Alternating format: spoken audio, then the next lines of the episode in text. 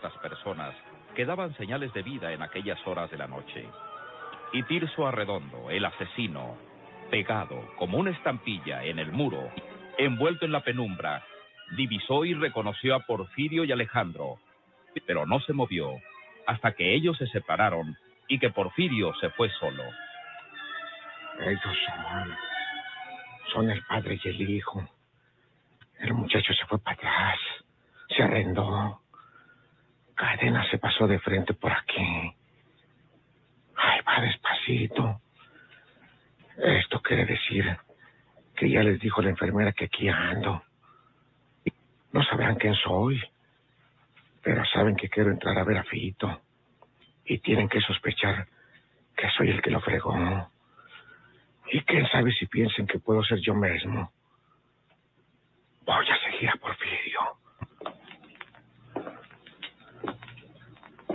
Si mato a Cadena ahora que anda solo, porque se separó de su hijo, quién sabe si le guste a Julio. Sobre todo si le explico que Fito no se acuerda de nada, como me lo dijo la enfermera. Tiene que traer puesto el chaleco de acero, pero le protege nomás el pecho. Yo ahorita lo alcanzo y le disparo por detrás con la pistola del vale. Lo mato y corro por las escaleras para abajo hasta que me salga. Al cabo están oscuras. Ahorita viene. Tengo que esperarlo porque aquí quedamos de vernos. ¿Su papá cree que ese hombre ande aquí? Sí, aquí tiene que andar. Olivia, la señorita enfermera, habló con él. Mm. ¿Y lo conoce ella? No. ¿Cómo lo va a conocer? Nunca lo ha visto antes. Pero tiene que ser él. Estamos seguros de que quiere rematar a Fito antes de que vaya a decir que él lo hirió. Fito está todavía bajo la impresión del susto y no recuerda nada. Pero a la hora que se le despeje la cabeza, se acordará de todo. Sí. Porfirio fue a darle la vuelta al piso por este lado, a ver si lo encuentra. Eh, ¿Le dice usted Porfirio a su padre? Sí, así estoy acostumbrado a llamarle. ¿Anda armado? ¿Quién? ¿Porfirio? Sí. Sí, anda armado. ¿Y usted? También. Y ese asesino, si no estamos equivocados, también tiene que andar armado hasta los dientes. ¿Y usted sí lo conoce? Sí, y mi padre también. Bueno, en caso de que sea el que nosotros creemos. No puede ser otro, por lo que hemos investigado. Y esta es la oportunidad de agarrarlo y desenmascararlo. Eh, sí, sí. Pues, por lo que usted dice, debe ser un hombre malo. Es un asesino que ha demostrado que no se toca el corazón para matar a cualquiera, si es el que nosotros creemos. En San Isidro asesinó a una anciana, indefensa, en su domicilio, a balazos. Ah, caray. Pues tengan cuidado. Y usted también. Sí. Ya sé que quiere entrar en este cuarto para rematar al herido y, y que es capaz de quitarme de en medio para conseguirlo. Sí, señor. Y no solo traerá una pistola, eh, sino posiblemente un arma blanca con la que pensará rematar a Fito sin hacer ruido. Sí, sí, claro. Así es que eh, si no lo encontramos nosotros y viniera por aquí, no deje que ningún desconocido se le acerque con cualquier pretexto, porque cuando esté cerca de usted, puede asestarle una puñalada. Ya sé lo que tengo que hacer. Eh, ya le dije que mi padre fue a darle la vuelta al piso por este lado, a ver si lo encuentra. Eh, dígame, ¿se puede esconder metiéndose en algún cuarto? ¿Quién, el asesino? Sí. Desde luego que puede. En algunos cuartos de este piso hay enfermos que tienen la compañía de algún familiar, pero hay otros que están solos. Algunos están aliviados, otros están malos, pero muy pocos están graves porque este es un piso de pensionistas. Pues eh, estoy pensando que ese asesino puede esconderse de mi padre metiéndose en un cuarto cualquiera. Sí, es mejor que lo busque y se lo diga. Que debe esperarlo aquí. Bueno, eh, es mejor que no se vaya. Eh, quédese aquí conmigo. Eh, siendo dos, podemos proteger mejor el herido. Sí, señor.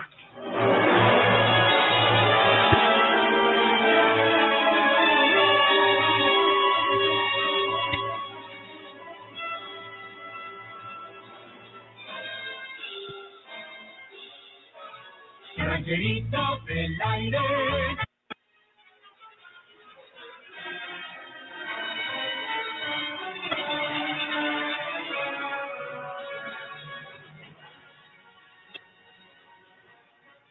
¿Busca a ese hombre? Eh, sí, señorita Olivia. Si ese hombre es el asesino que creíamos mi hijo y yo, el policía solo no puede evitar que se meta en el cuarto y remate a Fito. Pero ¿cómo puede hacer eso con un enfermo grave? Usted no lo conoce, Olivia, y dispénseme que le haya dicho Olivia nomás. Usted no me ha dado lugar para hablarle con esa confianza. No se preocupe. ¿Usted tiene también enfermos en este lado del piso? Sí, por las noches, ya tarde, el personal es menos y tenemos que atender a más enfermos. Ah.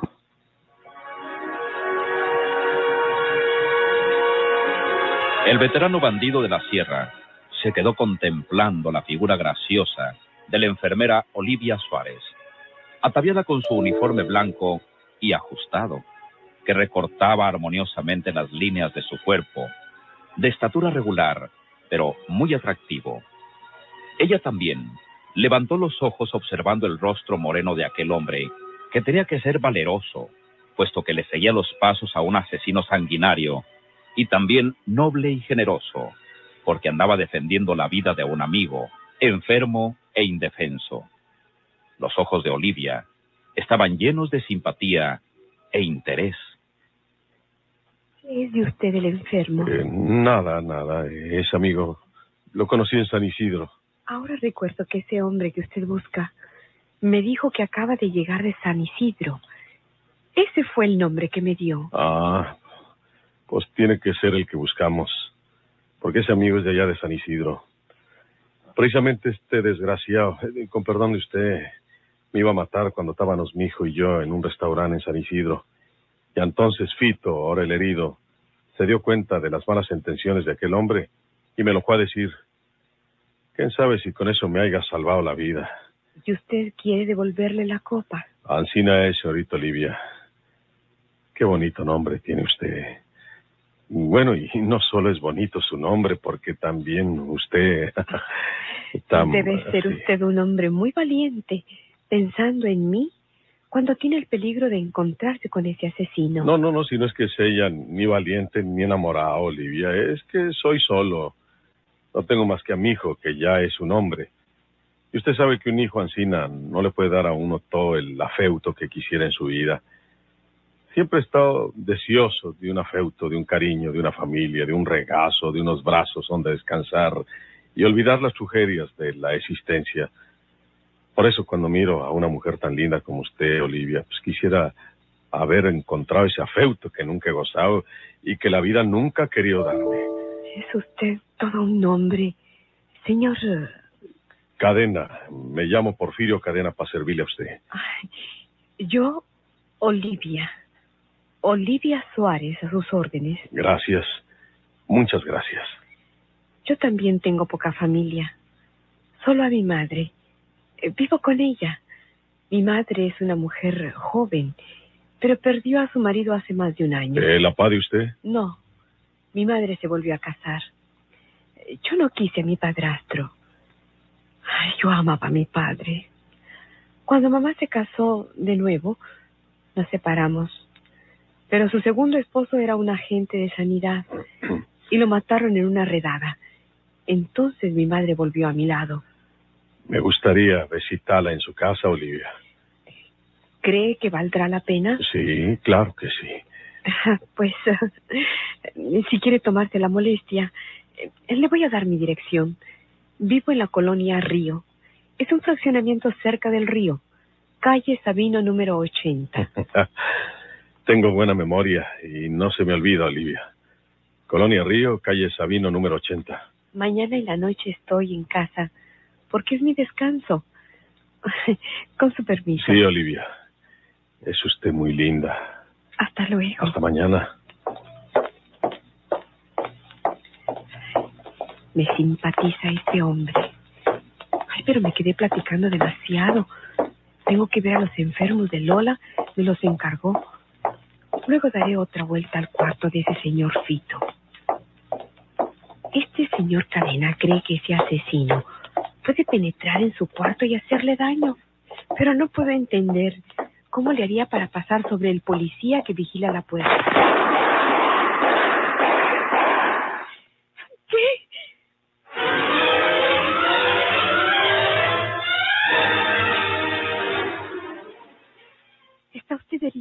No, no, Olivia. Sí. Su chaqueta tiene en la espalda los agujeros de las balas. No se preocupe por eso, Olivia. Traigo en la espalda un chaleco a prueba de balas. Déjeme ir a perseguir a ese asesino. ¿No lo vio usted? Sí, iba corriendo hacia las escaleras. ¿Le vio la cara? No, no lo puede ver bien. Déjeme ir a agarrarlo antes de que se salga del hospital.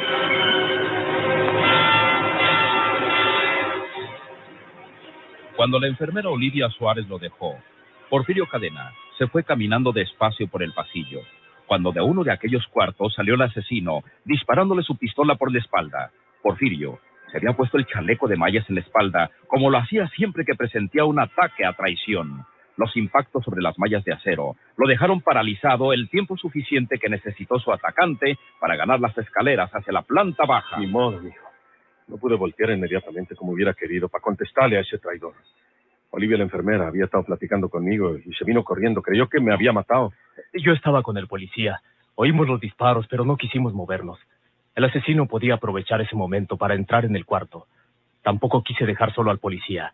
Eh, que ya conocemos a Arredondo, señor. Sí, Sería él. tiene que ser él, mijo. Tú te quedas aquí. Quédate con el policía y díganle a Fito que no tenga cuidado.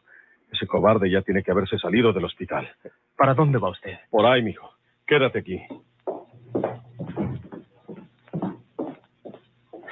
Oiga, pues ¿qué le pasó a la chaqueta de su papá en la espalda? Está llena de agujeros. Sí. Porfirio usa un chaleco de mallas a prueba de balas y a veces se lo pone cubriéndole la espalda cuando cree que pueden atacarlo a traición. Ah, mire nomás.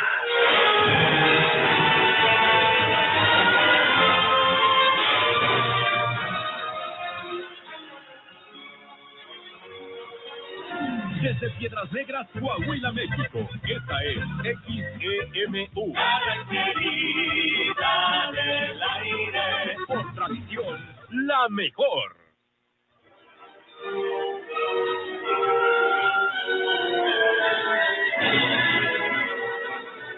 Quiero ver a Tirso Arredondo en su celda. A, a estas horas de la noche. Está dormido, señor. Mire, Valentín, si no me deja entrar hasta la celda de Arredondo y comprobar que se encuentra encerrado, los voy a acusar de andar dejándolo que salga a la calle en las noches a matar gente. Estaba usted equivocado, señor. Lléveme a su celda inmediatamente para comprobar que ahí está encerrado. De lo contrario, ahorita mismo me rajo con la policía y los hago responsables de los delitos que ha cometido ese hombre. Mire, vamos a la guardia para que deje usted su arma, porque armado no entra nadie hasta las crujías, nomás los vigilantes. Venga conmigo. Sí, señor. Caray, no entiendo por qué pueda usted pensar que Arredondo salga del presidio, señor Cadena, cuando no puede salir ni de su celda. Además, ¿a qué sale? ¿A quién va a matar si no conoce a nadie en esta ciudad? Desde que llegó está bien preso. Después que lo mire en su celda, le contesto esa pregunta. Naturalmente, mientras Porfirio era desarmado y registrado en la guardia para que pudiera penetrar hasta las crujías, no obstante que iba acompañado del hombre de las confianzas del director, hubo tiempo para que se hiciera algo en la celda número 7 de la crujía 9. Ahí lo tiene usted. Está acostado, está dormido. Fíjese las horas que son. Háblele. Oiga, señor Cadena, usted está abusando de nuestra paciencia. ¿Cómo voy yo a despertar a un reo que está dormido nomás para que lo vea usted? Fíjese las horas que son. Está dormido. ¿Por qué lo voy a despertar? No lo haré, señor Cadena. Ah, bueno. Voy a creerle a usted, Valentín. Voy a creer que me está diciendo la verdad.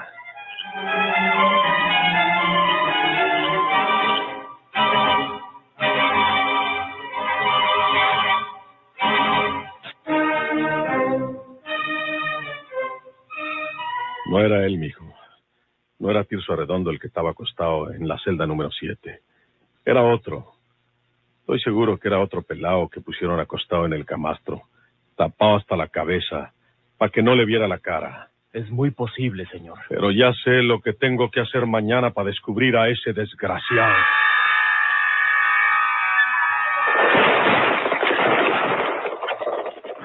Ensígueme mi caballo,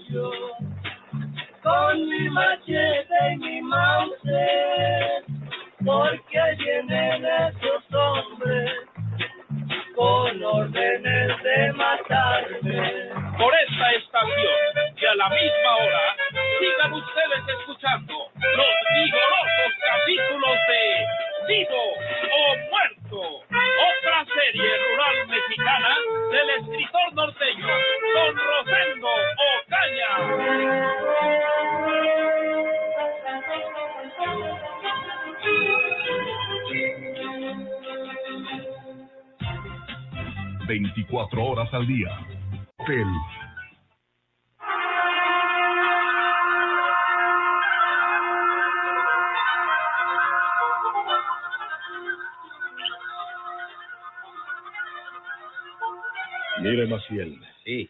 Usted va a seguir con su esposa. Y usted la va a tratar bien y se va a portar bien.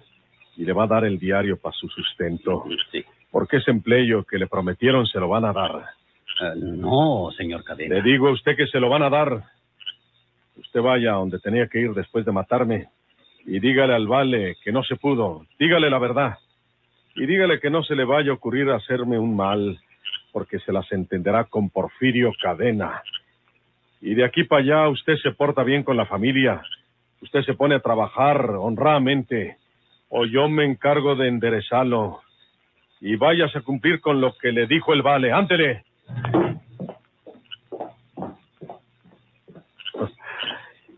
Eres muy águilas, mijo.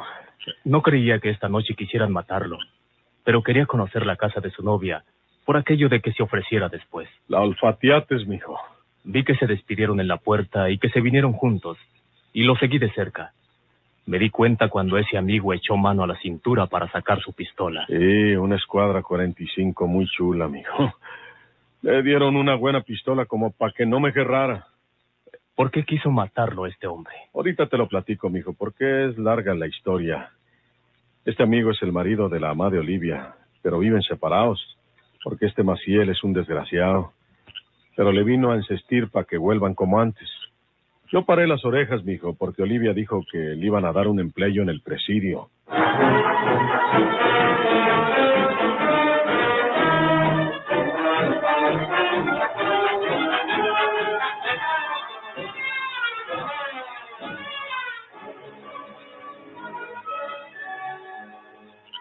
Pues Julio me dijo que te mataras si no te salían bien las cosas. Entrégame la pistola que te presté. Pero- Y, y no vayas a querer usarla en contra mía, porque te mato más pronto, Maciel. La pistola la tiene Porfirio Cadena. ¿Quieres robártela? Te estoy diciendo la verdad. Dijo que él se las devolvería y me dijo que te advirtiera que si me haces daño tendrás que vértelas con él. ¿Quieres asustarme? Eso dijo Porfirio Cadena. Si quieres disparar, hazlo, pero luego te entenderás con él. Y quién sabe si me haya seguido y esté por aquí muy cerca de nosotros. Vete. Y si sé que me echaste mentira, te buscaré, Maciel. Mira, con ese hombre no se puede, Valentín. No pudiste tú. ¿Y ustedes por qué no lo han matado? ¿Por qué me buscaste a mí? Mira, Valentín, mira, de esto que no sepan nada cadena. Pero dile a tu jefe que tenga paciencia, porque ese hombre va a pertenecer a mi familia, porque es el novio de mi entenada, una enfermera que conoció en el Hospital General. Dile a tu jefe que se calme, que yo encontraré la oportunidad de matar a ese bandido cuando se descuide. Ay, ¿Hablas en serio? Hombre, seguro. ¿O lo haces para que te deje ir? Como quiera me dejas ir, Valentín. Ah, y me falta decirte esto. Cadena me aseguró que ustedes me darán el empleo que me ofrecieron. Eh, ¿Se lo dijiste? No, no, yo no se lo dije. Yo se lo conté a Delfina porque es mi esposa y ella, pues se lo diría a Olivia. Mira, me voy a hacer la gatita mansa, Valentín. Y verás cómo en el primer descuido que tenga ese hombre, yo lo mato. Pues ojalá que lo digas sinceramente. Y no solo lo voy a matar por ganarme el dinero que ustedes me den, sino también por mi tranquilidad y mi libertad. Porque Cadena quiere mandarme, quiere asustarme como a un perro falderillo. Pero no sabe que yo tengo mis recursos. Está bien. Se lo diré a Julio. Bueno, daré una vuelta por la guardia para buscarte, Valentín. Bueno, anda mañana, No, no, mañana no. Pasado mañana. eh, como quieras. Lo de menos sería seguirlo y matarlo. Pero debe ser cierto eso que dijo de cadena. Es mejor esperar. Al cabo a este desocupado se le localiza donde quiera.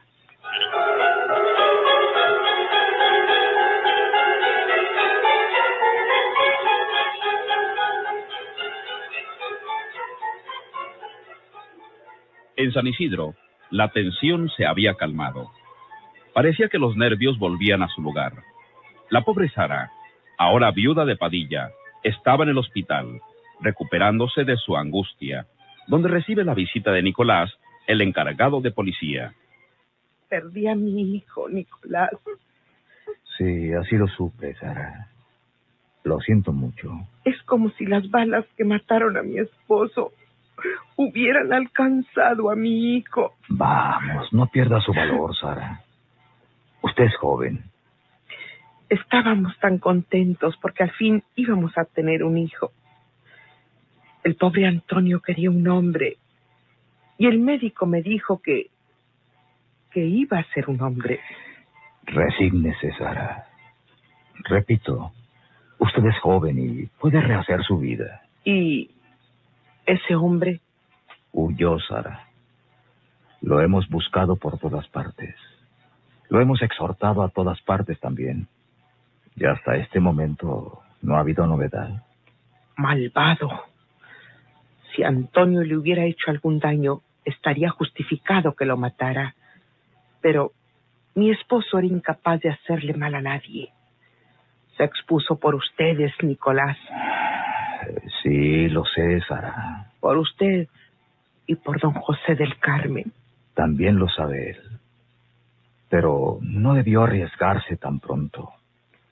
Tirso tenía que andar por esos lugares muy cerca, como sucedió. Él dijo que si no lo hacía enseguida, el asesino les sorprendería y los mataría. Ya no se molesten por mí, Nicolás. Yo sé que me cuidan porque piensan que Tirso pueda volver a tratar de matarme a mí también. Puede hacerlo, Sara. Yo lo conozco. Que lo haga. Déjenlo que lo haga, Nicolás. Sepa usted que tengo conmigo una pistola cargada y que si se para por aquí, lo mato para vengar la muerte de mi esposo.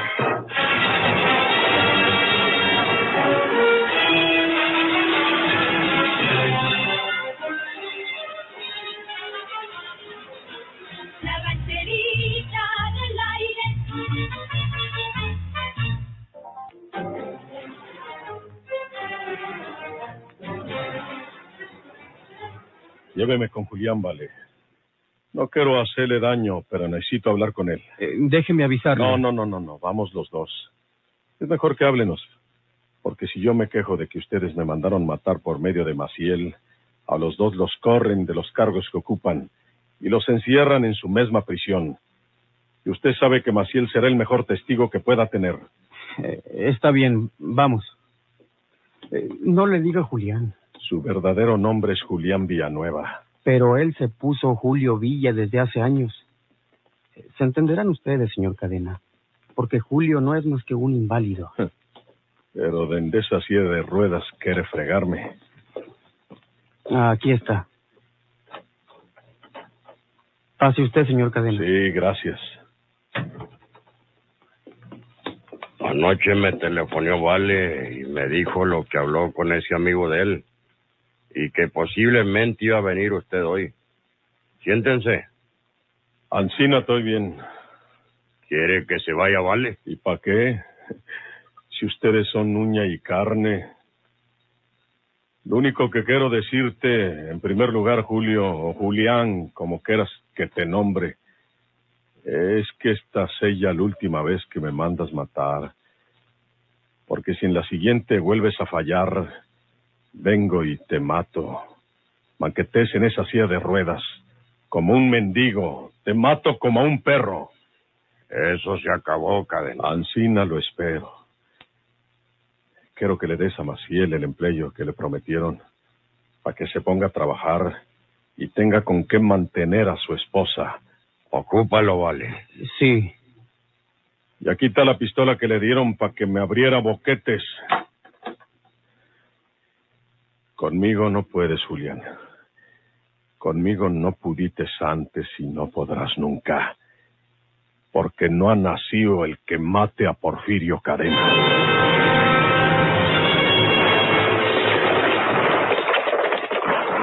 Ensígueme mi caballo con mi machete y mi mouse, porque vienen esos hombres con órdenes de matarme. Por esta estación y a la misma hora, sigan ustedes escuchando los vigorosos capítulos de Vivo o Muerto,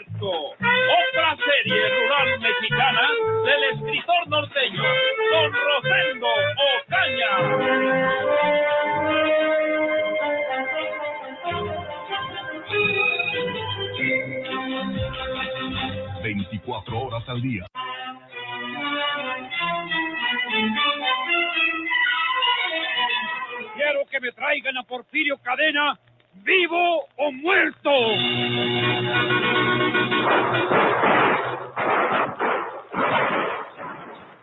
Ah, Porfirio tan hombre